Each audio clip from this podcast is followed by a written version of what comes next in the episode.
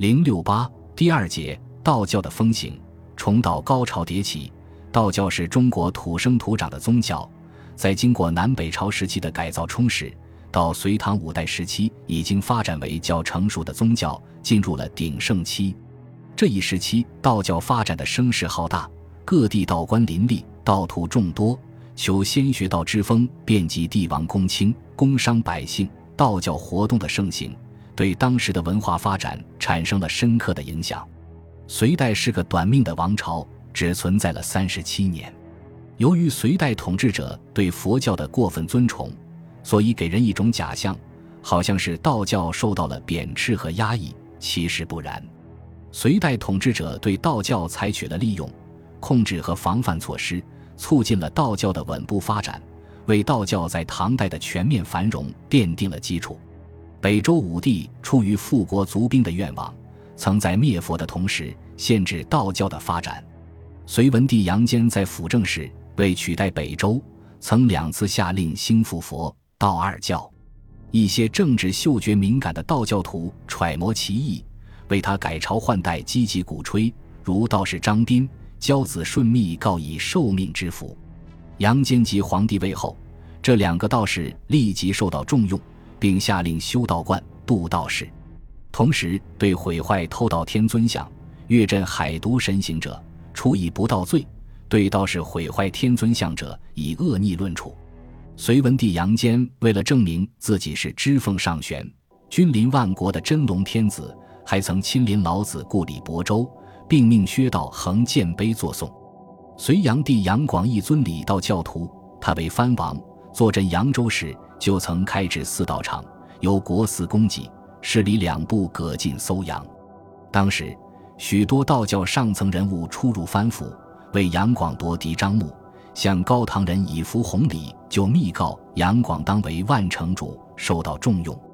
杨广还失事道教领袖人物徐泽、王远之等，迷信道教金丹术，祈求长生不死。他在京城制道术方，在中央机构中制重玄术，以规范道教的管理。这些措施对道教的发展都较为有利。据杜光庭《历代重道记》载，隋代仅在长安和洛阳两京建道观就达六十座，度道士三千余人。道教在隋代尽管取得了较大的发展，但与隋王朝的宁佛政策相比，道教的发展还是有限的。所以在隋末群雄并起时，道教徒又捏造了许多图谶为他们服务。道士环法寺就伪造了《孔子必防记》，鼓吹王世充当应服命为天子，也而受到重用。在道教徒谶中，有一条李氏当王的谶语最为流行。隋炀帝听信方士之言，将关陇贵族集团中的李远家族灭族，而李渊则受到猜忌。李密则参加了杨玄感起兵，后又成为瓦岗军的首领。李轨则据此战武威，自称大梁皇帝。唐朝是道教的鼎盛期，道教的发展高潮迭起。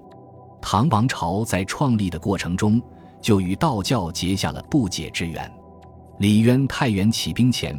道教徒王远之、齐辉、李淳风等就或密告伏命，或预言李渊当建立新王朝，或借老君口传言当受天命。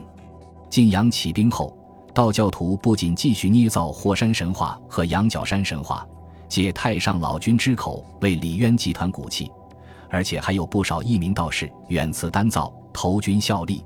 贞观名臣魏征就曾经做过道士。当李渊集团进军关中时，楼观道士齐辉还以贯中资粮尽数接济李渊之女平阳公主的部队，还改名其平定，以示拥护，并发道士八十余人向关接应。道教对李唐王朝的鼎力相助，自然也得到唐王朝的尊崇。李唐王朝建立后，为了神化自己的统治，任道教教主李耳为祖，大家封号大理道观、叶慈礼拜、优礼道士。女官提高道教在三教中的地位，令天下士人皆读老子书，科举考试中设道举，给道士加官进爵，修道藏等，道教的发展盛极一时。唐高祖曾因晋州人极善行于羊角山传老君言子孙享过千岁，而于其地立庙祭祀。武德七年，还亲自到楼观拜谒老子祠。唐太宗于贞观十一年于亳州修老君庙，并度道士和拨给庙户以封香火。当时有僧人智识和法林称李唐皇室非老子之后，智识被杖不久死去，法林则被流放。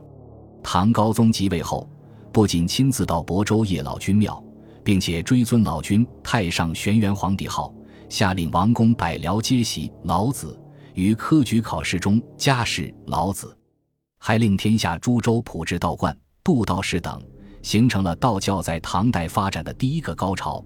道教的理论化建设也大大加强。武则天出于改唐为周的政治目的，曾大力扶植佛教。为他当女皇大造舆论。与此同时，道教受到一定程度的压抑，如他规定释教在道教之上，僧尼出道士之前，并且削去老君太上玄元皇帝之号等等。但他也清楚地认识到佛道二教同归于善，所以他不仅相赞高宗搞过一系列的重道活动，而且他也利用道教为他服务，并且还搞过求仙炼丹一类的活动。这样就使得道教在原来的基础上得到继续发展。